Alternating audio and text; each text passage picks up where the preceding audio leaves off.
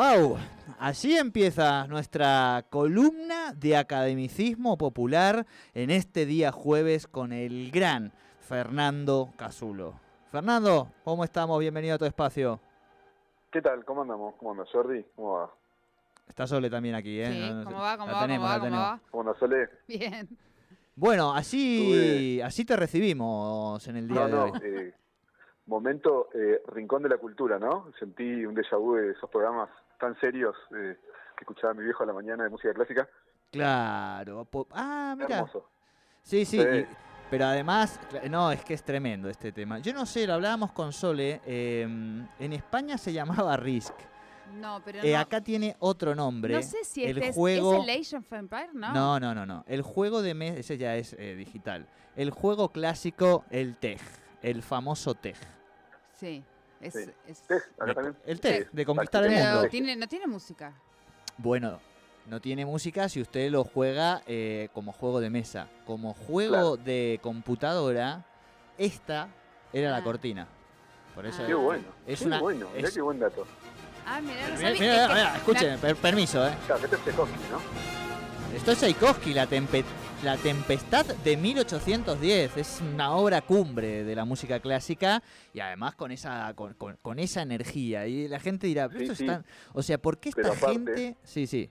Eh, es muy ñoño esto, pero yo me acuerdo mi viejo explicándome, está todo, ¿viste? Es la marsellesa que van ganando, van entrando los franceses. Y después se Exacto. corren los, los, ¿cómo se llama? Los vientos y empiezan las cuerdas, que son los rusos. Exacto, exa- Dios.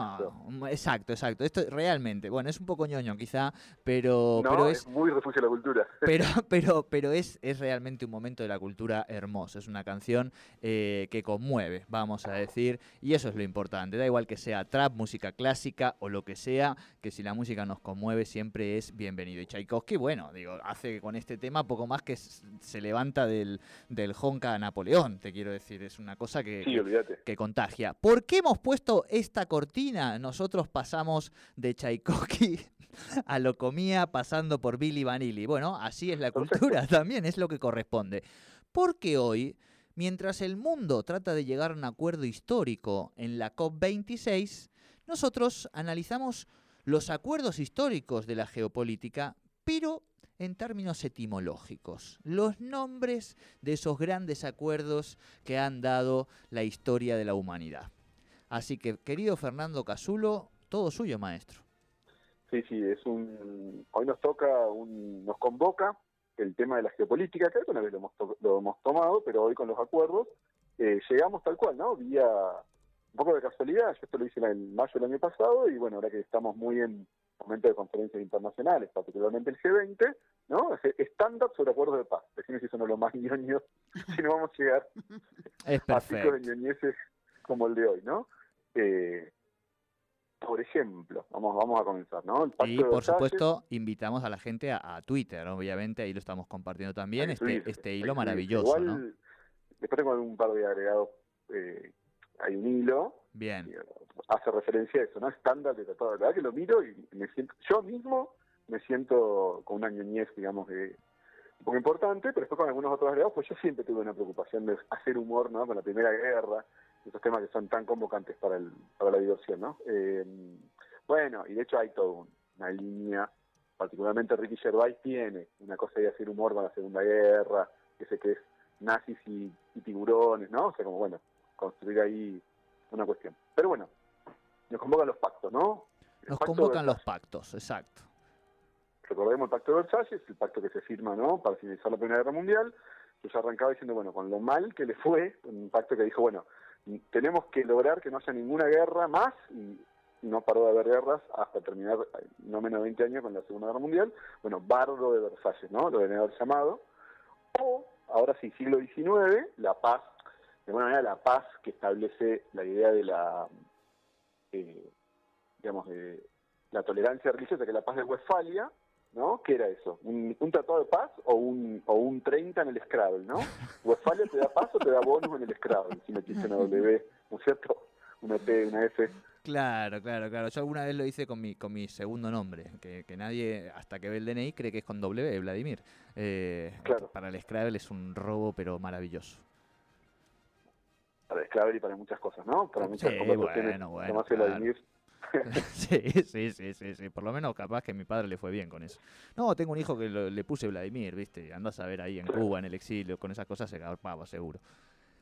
Todo Bien. eso garpa, ¿no? En el terreno de la conversación liviana. Claro. Che, y el acuerdo de Post-Dam, el, acu- el acuerdo de, de, de Yalta, el acuerdo de Por Teherán. Yalta, Teherán, Yalta y Potsdam, ¿no? Yo digo, suerte que ninguno de los líderes, que son los acuerdos de la Segunda Guerra Mundial, suerte que ninguno era gangoso. ¿No es cierto? Como, "Ah, ya, ya, toman por allá", ¿no? Una cosa que hubiera sido muy, muy complicada para lograr la paz mundial. Fueron, eso sí, fueron bastante más exitosos. Está bien, construyeron la Guerra Fría, vamos a hacer un par de chistes sobre la Guerra Fría, pero... eh, Todo no que, puede, bueno, todo no se puede, este Todo no se compañero. Digo, a- a garantizar la paz mundial, hablar bien, encontrar, no, no, todo no se puede. ¿vale? Son los Este pioneros. es uno de los chistes, de los chistes ñoños que yo he hecho varias veces. Yo tengo esto que ¿viste? me gusta repetir algún chiste, que es la siguiente, ¿no? Nosotros tenemos eh, Congreso de Viena, que es justamente con la derrota de Napoleón, empieza en el 14 hasta el 1814, 1815, demarca territorios, entre otros lados, eh, en los Balcanes, que un siglo después, exactamente un siglo después, se arman todos los quilombos, ¿no? La Primera Guerra Mundial. Y el atentado, digamos, la muerte del archiduque en Sarajevo. Y casi un siglo después, esto está muy bueno lo que dice Hoffman, eh, digamos que el siglo XX empieza con quilombo en Sarajevo Claro, y termina con quilombo en Sarajevo, ¿no? La guerra civil yugoslava en claro, 93. claro, claro, claro. Con lo cual, los europeos eran buenos, digamos. Yo digo, son buenos haciendo los acuerdos, pero muy malos como agrimensores, ¿viste? No le pidas al, que te amojonen los límites a un europeo porque te hace quilombo, ¿no? O sea, como se pudre todo. Sí, sí, sí, totalmente. Y ahí yo había puesto, mirá, mirá qué anticipación de lo que era nuestra columna, había puesto risas grabadas. ¿eh? Como diciendo, bueno, ahí hay un punto de reírnos sobre, sobre digamos, el- la- las guerras de Europa. Bueno, el funcionario más importante del Congreso de Viena se llamó Metternich, con doble T, de hecho hay una peli. El consenso de Metternich se habla. No sé si esto, ¿no? O sea, con, querés armar una paz duradera, estás echando a Napoleón, con todo lo que eso implica, ¿no? Al Napoleón liberal, Sí. eh, va a haber bronca, Va- a haber- está ¿no? caliente la Llamado un gente, tipo claro. Metternich, ¿no? Que parece casi el nombre de una bebida energizante, ¿no? Sí. Eh, tomate un Metternich, está, un cóctel prote un cóctel proteico, ¿no? Te Es que- Metternich, sí, a full. Metternich con vodka, Sí, sí, sí, anda sí. Es, es, eh, es la bebida isotónica alemana, digamos, un clásico. Claro, claro, claro, eh, austríaca. Claro, austríaca, Eh, perdón, perdón, exacto. No, bueno, estamos, eh, escuchame, arrancamos con Tchaikovsky, tenemos que mantener un nivel de... No, no, tenés toda la razón. Como hasta Praga podemos llegar. de contracción a la, ¿no? a, la, a, la, a la cultura. Bueno, justamente este es de los que en general a vos te gusta, a Sole también le gusta, pero Sole siempre pega un respingo porque tiene un, tiene un final medio polémico. A ver. Europa es un continente que llamó a su guerra, eh, Sí. Llamó una guerra de los 100 años, Sí, ¿no? sí, sí. una sí. guerra que duró más, casi 130 años. La guerra de los 100 años duró más de 100 años, ¿no? Sí, lo cual sería muy polémico y sería acaso lo más polémico de esa guerra si no fuera también muy conocida por el hecho que en ese lapso la política de fogatas un poco desmedida con las líderes franceses, ¿no? no, Eh, no, no, no. Eh, Bueno. Sí, eh, yo leo la guerra de los de los 100 años y no sé por qué me recuerda a Macri. Este, ¿qué quieren que les diga? mirá vos, No, no, digo. Claro, ¿a qué me recuerda? Al, al, al pedido, al, al endeudamiento que sacamos por 100 años, ¿no? Al bono de Sí, 100 años sí, que, sí, no- sí, que sí, nos claro. lo vendieron como el mundo nos cree y tanto nos cree y nos va tan bien que hemos decidido endeudarnos por 100 años. ¿Viste? Y vos decir, Fua, eso ni la guerra de los 100 años, claro. Yo siempre le banqué mucho de guerra de los 100 años. Yo toda Ajá. mi vida he tenido cierta francofilia. Yo, de hecho, estudié francés cuando todos estudiaban inglés en mi infancia. Y Sí, es como la única guerra que habían ganado los franceses. O sea, después, tipo, ¿no? Fueron como el Racing de la historia, o no sé, el San Lorenzo sería la más atinado, más atinado, salvo esa guerra. Así que siempre para mí fue una guerra a, a- a tener presente, ¿no? Después fueron todas derrotas, algunas muy eh, Pero, muy pero siempre lograron salir dignamente, vamos a decir. Eso es lo Sí. que, ¿no? Porque parece que, o sea, es lo que vos decís, solamente ganaron una y después parece que los franceses, viste, son. eh, y en realidad, digo, porque la saben vender bien, viste, eh, como, como los mendocinos prácticamente. Tal cual, sí, sí. Son los- Eh, es un Son los poco. Mendoza de la, de la geopolítica. los franceses. Sí, sí, sí, olvídate. Madre mía. Un eh, yo, me, yo me estoy ganando un pequeño odio, digamos, pero me, pero me la voy a Eh, bancar, yo me la voy a Eh, bancar. Columna, los, los, sí. los franceses, además, hay un, Sí. hay un dato que a mí me llamó mucho la atención cuando estoy Sí. allá, que, eh, por ejemplo, cuando van a España, normalmente cualquier cualquier eh, extranjero que va a, France. a- a- claro, que va a, a España, normalmente vos le hablas en inglés y acepta que le hables en inglés. El alemán a veces te dice, bueno, ap- aprendamos El español. guiri, el gabacho. Ahora, claro. Ahora, el francés le hablas en inglés y se pone de orto, disculpen. No, claro, no. Por eso, por eso digo que es muy digno, o sea, han construido una identidad cultural, digamos, Es, es- es, pero el paradigma de la identidad cultural, digo, de Occidente durante prefiere hablar muchos años, español, ¿no? prefiere hablar español que le hables inglés. Sí, sí, podés Claro. negociar en un catalán, ¿viste? Digo, y ahí quizá este, podés ahí entenderte un poquito con, con el francés, que son ambas lenguas gemosinas, que es diu, de la, de la megua terra. Bien, eh, pero no nos quedemos en Francia, vayamos hasta el Pacto de Múnich. Bueno, esto es muy Múnich. interesante. Contémosle a la audiencia que seguramente está embelesada escuchando sobre tratados de paz, eh, Sí. un tema de profunda actualidad. El Pacto de Múnich se firma en 1938 eh, y es un pacto donde Hitler firma no agresión, ¿no? Fue a firmarlo, tenía tres facas, dos rifles y un portaaviones en el bolso y fue a firmar el pacto de no agresión, ¿no? Esta cosa de que meses después invadía Polonia, que es otra de las líneas que yo estoy un poco bromeando con eso, esto de que, bueno, el acto reflejo ayer, viste que Macri dijo que había sido un acto reflejo lo del micrófono. Sí. Bueno, dice, perdónenme por invadir Polonia, fue un acto reflejo, ¿no? Dijo Hitler en 1939. Eh, es muy, es muy, muy interesante la línea. Bueno, entonces, el pacto de Múnich, ¿no? O sea, un pacto, cerrás un pacto con Hitler en el 38, ¿no? Que tenía Sí, sí. misiles, como llevaba misiles, como Garcés llevaba alfajores. Eh, Chamberlain es el digamos, primer ministro británico que lo firma, ha quedado, esto, esto es un chiste súper ñoño, pero viste una chamberlineada, Sí, hace referencia a esto, al tipo que cierta ingenuidad en las relaciones internacionales. Y claro. bueno, es como que, bueno, ¿qué, qué le va a firmar Chamberlain? ¿Pacto de cuarentena a Bolsonaro? Eh, Claro, ¿Pacto claro. al, Diego, al Diego del 99 de no entrar a Cocodrilo? No, como- no, no, claro, claro, claro, claro, claro. No Chamberlain, mira, esa no la ahí. sabía, esa no la sabía, la de Chamberlineada. Me gustó, me gustó. Claro, porque bueno, como te digo, le va a firmar un pacto. Ojo, Hitler también firmó un pacto, meses después, con Stalin, el Ribbentrop-Molotov, también es un pacto de no agresión, eh, siendo que después se murieron a palos en la invasión, o sea, la Operación Barbarroja y la invasión de Alemania a la URSS. Pero bueno, el de Múnich es como fue una cosa muy entregado de los liberales que también, bueno, digamos todo, eh, estaban bastante en retroceso. En el 38 se habían comido la crisis del 30, ¿no? Como que estaban bancando los trapos de un mundo que estaba en transformación, ¿no? Claro, claro. Bien, tenemos más, eh, ojo. Más. Conferencia de Berlín. Eh, la conferencia de Berlín, de nuevo, Sí. ¿no? Digámosle a la, a la audiencia, donde, exacto. entre otras cosas, los europeos, de manera muy amable y muy, eso, ¿no? Muy snob, muy elegante, muy académica, básicamente se repartieron eh, África. Eh, no sé si se sabe, pero el genocidio, digamos, que más vidas causó contabilizado en términos de una potencia para una colonia es Bélgica con el Congo. Tremendo las cosas que hicieron, pero, viste, le pusieron conferencia de Berlín, ¿no? Como una especie de chocotorta darwiniana social, ¿no? Conferencia. Es que sí, Berlín, yo lo ponía ahí, ¿no? Con la famosa ahí, ¿no? En vez de decir saqueo despojo, en la conferencia de Berlín. Es como una cosa, viste, el CEO, ¿no?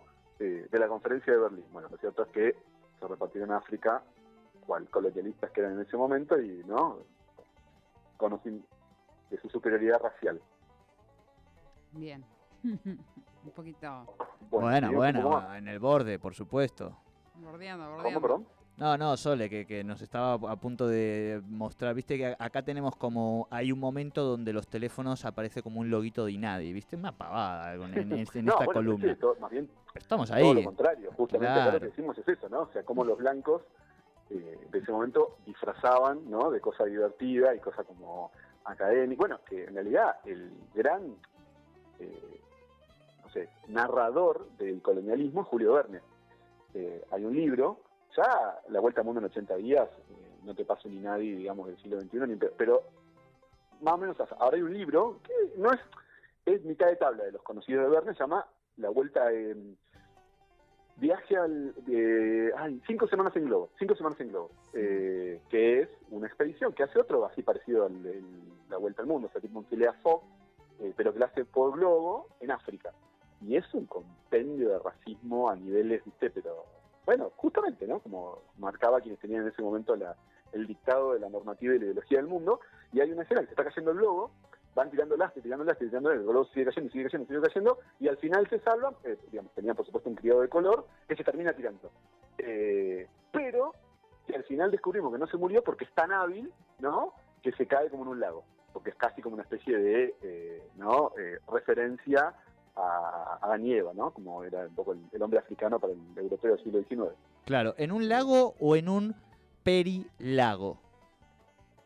Bueno, me gusta porque es todo tan culturoso hoy, pero entiendo que era el lago Victoria. Pero bueno, podemos llegar a, a, revisarlo. Yo lo leí de niño ese libro y ya que en ese momento bastante... La verdad que yo siempre fui bastante hincha de Verne, ¿eh? porque tiene esta cosa de, ¿no? Sí. Presenta la tecnología, el avance de la como de la revolución de los transportes, pero bueno, siempre con una perspectiva súper colonial. Exacto. Ahora, ahora retomaré lo del perilago, ¿no? Usted no se preocupe. Ya sé, ya sé. Por eso ya viste que me quedé totalmente callado. Bueno, eh, la paz de Brest-Litovsk. No sé si conocemos sobre la paz de Brest-Litovsk. La paz que firma eh, firmaron los rusos después de, o sea, se produce, Rusia ingresa a la Primera Guerra, se produce la Revolución Rusa y tienen que firmar una paz, ¿no? Que es muy, es una derrota para los rusos respecto a los alemanes y decía un poco eso, ¿no? O sea, es como que los alemanes te caminan medio Ucrania, ¿no? Te hacen caer un imperio que venía bancando los trapos hasta el Genghis Khan, el imperio ruso, ¿no? Y te hace firmar una paz con nombre que parece que Merkel te está cagando pedo, ¿viste? Brest-Litovsk. Y vos ya sentí que Merkel te está robando medio continente, ¿viste? Como una cosa tan, tan alemana que duele, ¿no? Totalmente, totalmente. Bien, Alemania. Germany. Dos, dos, apostillas más. Alemania, entre el 14 y el 45 todas las temporadas de Operación Triunfo quedaron sin ganadores en Alemania, ¿no? Vacantes. Todas las... ¿Todas las qué, perdón? Operación Triunfo, Operación Triunfo, Gran Hermano, el que fuera, que tenga que tener un ganador, ¿no? No ganó nada Alemania. Eh, no está muerto quien pelea, ¿no? Esa frase es la frase con menos basamento empírico entre 1914 y 1945, ¿no? eh. No, claro, claro, claro, claro.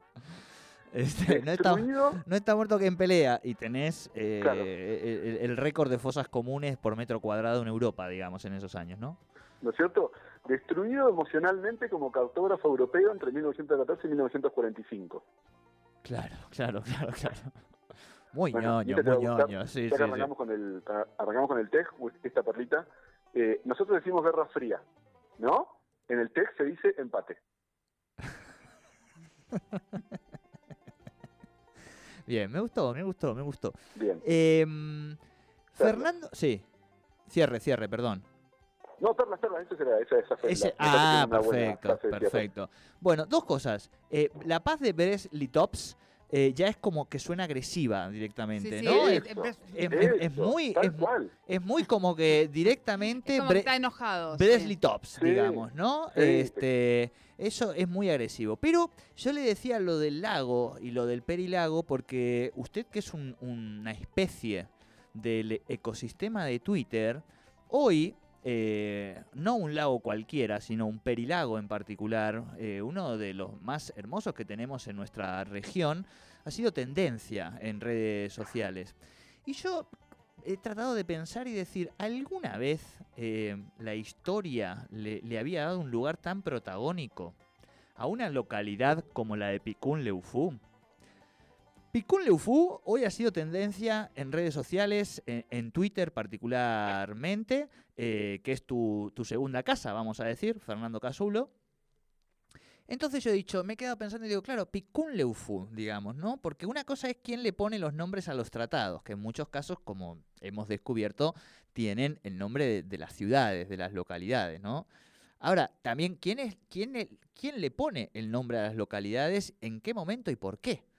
Ese es otro tópico, eh, Fernando, que vamos a tener que, desgranar en algún momento.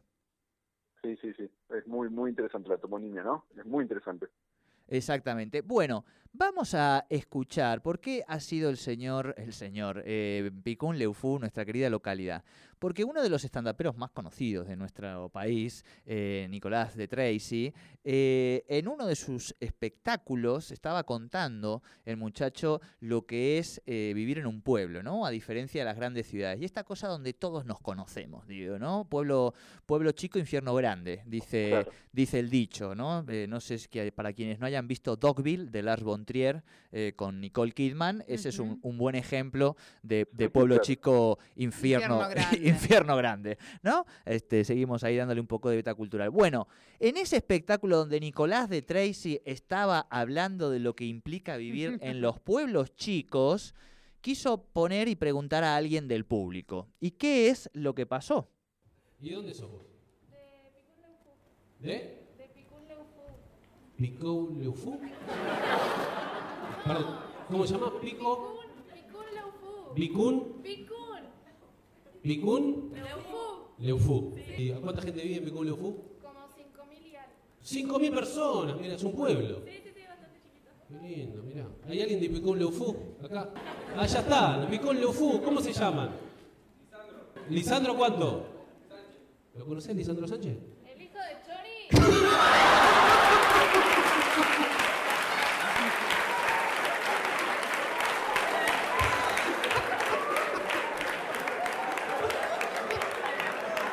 Por favor, decime que sos el hijo del Chori. Sos el hijo del Chori. ¡Vamos, Chori!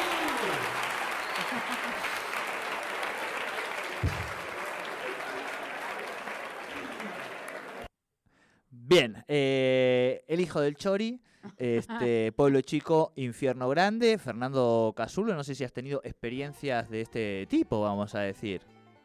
Sí, eh, fuera del aire decíamos yo, no recuerdo ahora, cuando uno pasaba por Picún, decía Capitán Nacional del Viento, que a mí sí me parecía como una cosa súper valiente, ¿no? De Sí. autoescribirse por una especie de disvalor mucho antes de las energías eólicas, no renovables. Vemos cuando el viento, ¿no? Era esta cosa que nos volaba el termo y nos lo rompía, era un milagro que se caía Claro. en las rutas patagónicas.